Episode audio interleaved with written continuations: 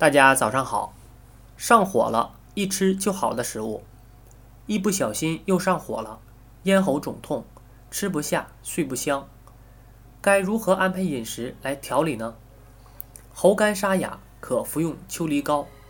秋梨膏选用一千克雪花梨、二十克红枣、二十五克冰糖、十五克姜片、一百五十克蜂蜜、十克川贝、两克甘草。将梨洗净去皮，用磨蓉器将梨肉磨成细腻的梨肉蓉。取一只碗，在上面放一块绒布或者是细纱布，将梨肉蓉放在绒布上，四角提起，使劲挤出全部的梨汁。然后再将冰糖敲成碎块，姜切片备用，红枣去核后切片备用。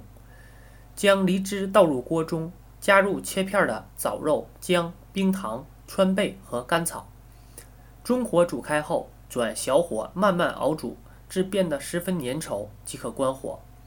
待其自然晾制和手温一致时，用滤网过滤出熬煮后的梨汁，加入蜂蜜调匀，装入瓶中，放入冷藏室内储存。饮用时用温开水调和即可。